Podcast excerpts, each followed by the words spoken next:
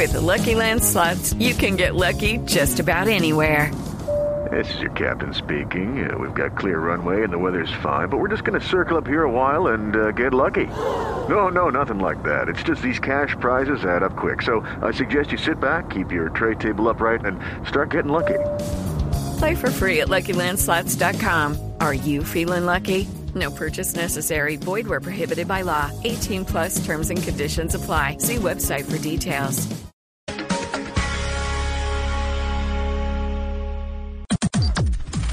Las noticias del mediodía en Mañanas Blue.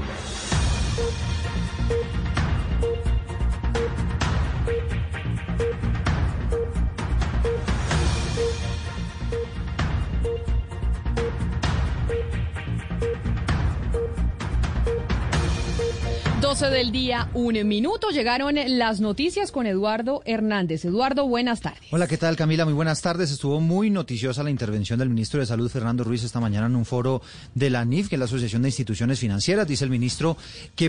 With the Lucky Land slots, you can get lucky just about anywhere. This is your captain speaking. Uh, we've got clear runway and the weather's fine, but we're just going to circle up here a while and uh, get lucky. No, no, nothing like that. It's just these cash prizes add up quick. So I suggest you sit back, keep your tray table upright, and start getting lucky. Play for free at LuckyLandSlots.com. Are you feeling lucky? No purchase necessary. Void where prohibited by law. 18 plus terms and conditions apply. See website for details. Por ahora el gobierno enfocará los esfuerzos en el manejo local de la enfermedad, lo que deja entrever que por ahora no se contempla alguna cuarentena general para todo el país. Pero además advirtió que los vuelos internacionales y el fútbol todavía se van a demorar. Marcela Peña. Y es que la estrategia del gobierno es apostarle al control territorial de los brotes. El ministro de Salud, Fernando Ruiz, ha dicho que aunque se ha pensado en la apertura gradual de algunos lugares de entretenimiento, hay actividades que van a tener que esperar. Restricción de eventos o reuniones es un tema que seguramente nos implicará que no tengamos fútbol o otras actividades eh, con aglomeraciones grandes, por lo menos durante un tiempo largo. Sí se podrá seguramente hacer a puerta cerrada. Aunque hoy Colombia podría iniciar los pilotos de reactivación de los vuelos nacionales, los vuelos internacionales van a tener que esperar al resultado de este ejercicio y también a la evolución de las distintas medidas para los países que muestren que volar es seguro. Sin embargo, ha dicho el ministro de Salud Fernando Ruiz que las pruebas realizadas hasta ahora en los vuelos humanitarios no han dado ningún caso positivo hasta el momento.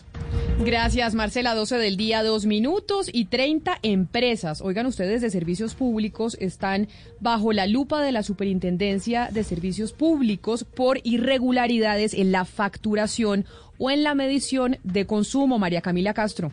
Natasha Bendaño, superintendente de Servicios Públicos, aseguró que ayer se notificaron ocho empresas más de acueducto y alcantarillado, a las cuales se les ha iniciado indagaciones preliminares por inconformidades e irregularidades en la facturación. Entre esas empresas está Hidropacífico en Buenaventura y la empresa Multipropósito de Calarcá en Quindío. En este momento hay 30 empresas a nivel nacional en procesos de indagación preliminar. De las cuales eh, saldrán procesos de investigación y apertura de procesos de investigación que se pueden demorar más o menos entre unos 5 o 6 meses para ya tener eh, una sanción impuesta como tal. En lo que va del año son más de 123 mil trámites recibidos en la superintendencia, un poco más de 60 mil se han recibido durante la cuarentena. Los servicios públicos donde las personas más interponen algún tipo de trámite son acueducto, gas natural y energía eléctrica. Las personas se quejan por inconformidades en la facturación o en la medición del consumo.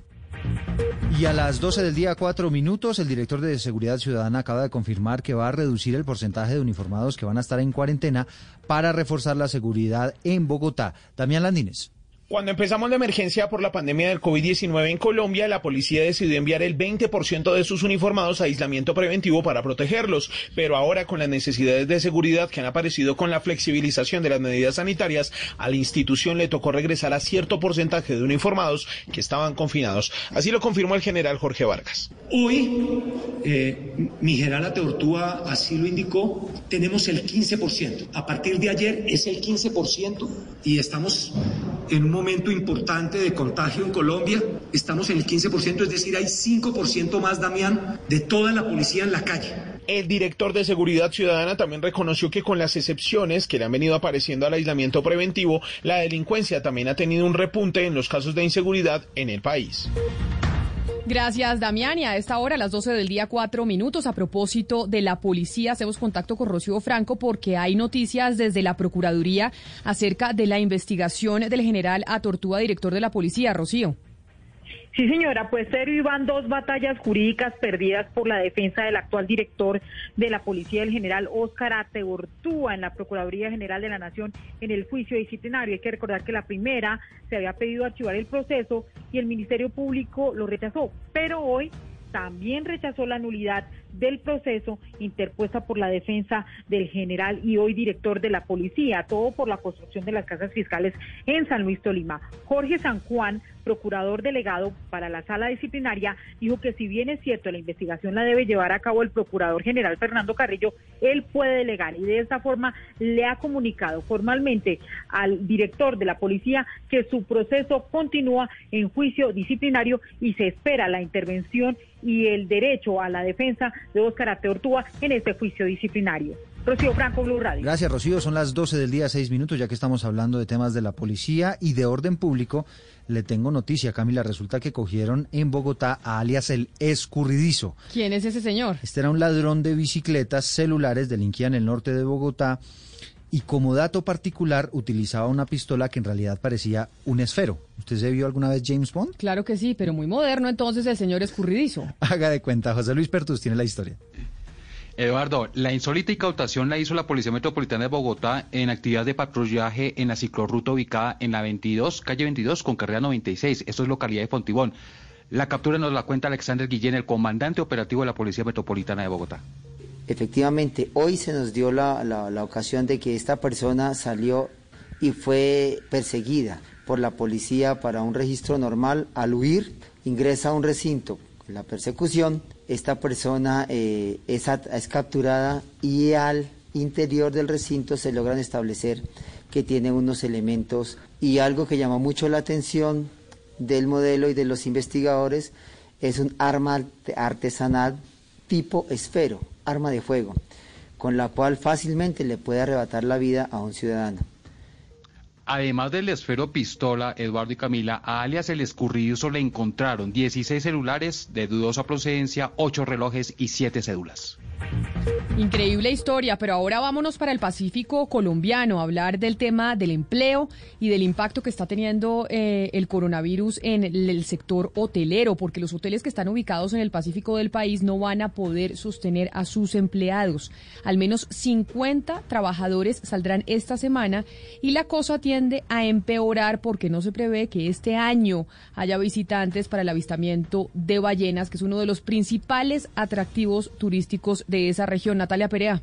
Despidos masivos se presentarían en hoteles de Buenaventura debido a la crisis económica que ha golpeado este sector, teniendo en cuenta que por esta temporada de avistamiento de ballenas recibían cerca de 27 mil visitantes, lo que representaba el incremento de los recursos a través del turismo. John Janio Álvarez de Sotur Pacífico. Hace ya cuatro meses que no tenemos ninguna visita de ningún turista y el presidente dice que nos vamos hasta finales de julio, si toca ya definitivamente pues, vestir de los que todavía quedamos aquí. La ganadería y la pesca se convirtieron de nuevo en otras formas para subsistir de quienes se dedicaban a atender a los turistas. Por su parte, los organizadores para los avistamientos de ballenas estarían considerando hacer transmisiones por Internet para quienes deseen vivir esta experiencia en el Pacífico colombiano. Y nos vamos para Villavicencio porque allí la alcaldía puso en marcha una campaña para mitigar los focos de contagio en la ciudad. Habrá pruebas masivas en la central de abastos. Carlos Andrés Pérez.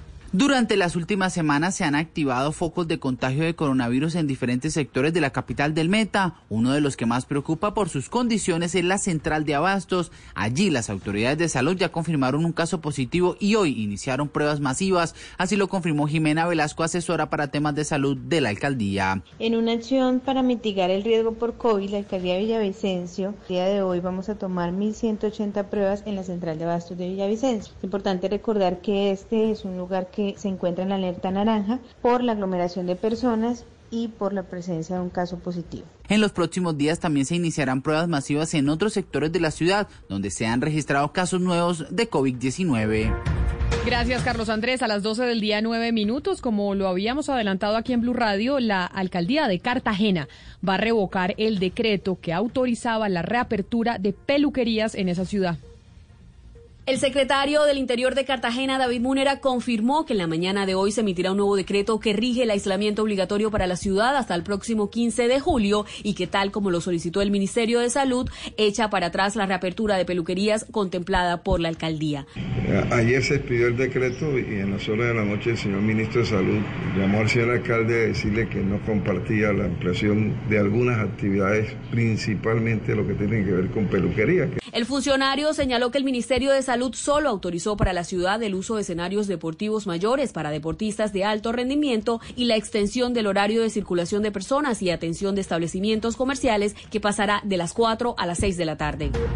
12 del día, 10 minutos. Sabe que hay mucha gente, Camila, preguntando por los transportes intermunicipales. Eso por ahora sigue en veremos, pero ya en algunas zonas del país se van a empezar a aplicar algunos planes piloto para reanudar el transporte intermunicipal. Es el caso de Boyacá, que mañana ya empieza a rodar en algunas de las principales terminales de transporte del departamento.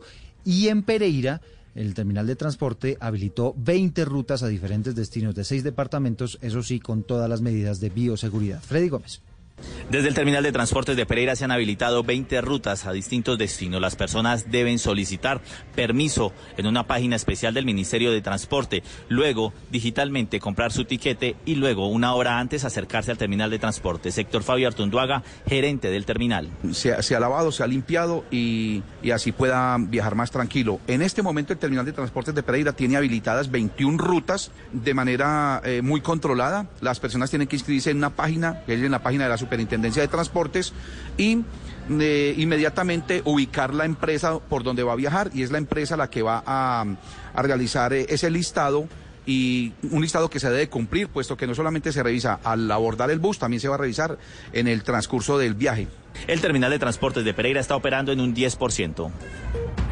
12 del día, 12 minutos. Antes de irnos con noticias internacionales y los deportes, sin duda alguna la noticia en el país tiene que ver con la Fiscalía General de la Nación, porque después del viaje y de la polémica que generó el viaje del fiscal general a San Andrés con el Contralor, pues el fiscal ha dado muchas noticias hoy. Por un lado, anunció el allanamiento de la sede del Centro Democrático, algo pues eh, que muchos han también preguntado cómo así que se anuncia un allanamiento. Pero además se habla también, Eduardo, que el fiscal está a portas de anunciar avances en la investigación en contra del embajador Fernando San Clemente. Acuérdese que a Fernando San Clemente le encontraron en una finca de su propiedad un laboratorio de droga. Sí, además acuérdese que el hombre salió finalmente del gobierno nacional y cada vez se complica más su situación judicial con respecto a ese hallazgo que ha sido difícil de explicar para el ex embajador de Colombia en Uruguay. Pues muy activo el fiscal general de la Nación, activo en eh, San Andrés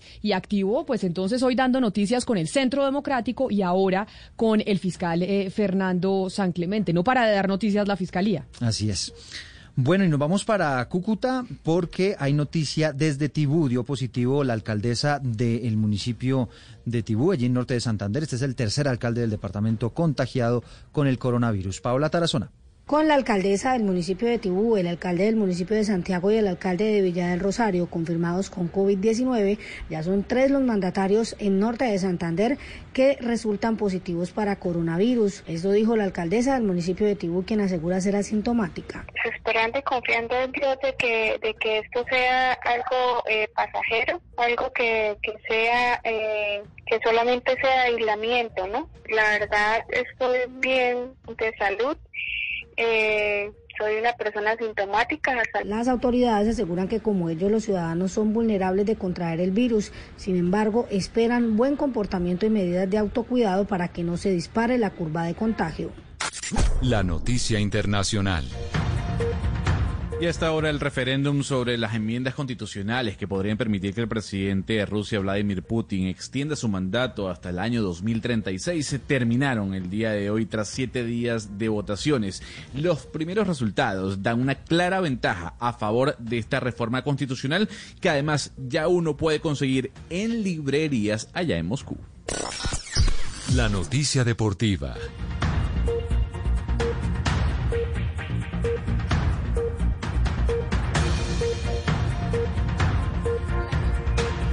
Noticia deportiva a las 12 del día, 14 minutos. Llega desde China, donde la Superliga del Fútbol de ese país ha anunciado que la competición regresará de manera oficial el 25 de julio, aunque no se define aún el formato. La información apunta que todos los partidos se van a jugar a puerta cerrada como se viene haciendo en el continente europeo. Gio Moreno y Harold Preciado son los dos futbolistas colombianos que empezarían en tres semanas a jugar en el fútbol de ese país. 12 del día, 15 minutos. Hacemos una pausa y regresamos con nuestro tema del día, que tiene que ver con los militares y el abuso sistemático o no de niñas indígenas en el país. Hey guys, it is Ryan. I'm not sure if you know this about me, but I'm a bit of a fun fanatic when I can. I like to work, but I like fun too. It's a thing. And now the truth is out there. I can tell you about my favorite place to have fun. Chumba Casino. They have hundreds of social casino style games to choose from with new games released each week. You can play for free anytime, anywhere. And each day brings a new chance to collect daily bonuses. So join me in the fun. Sign up now at chumbacasino.com. No purchase necessary. BGW. Void were prohibited by law. See terms and conditions. 18 plus.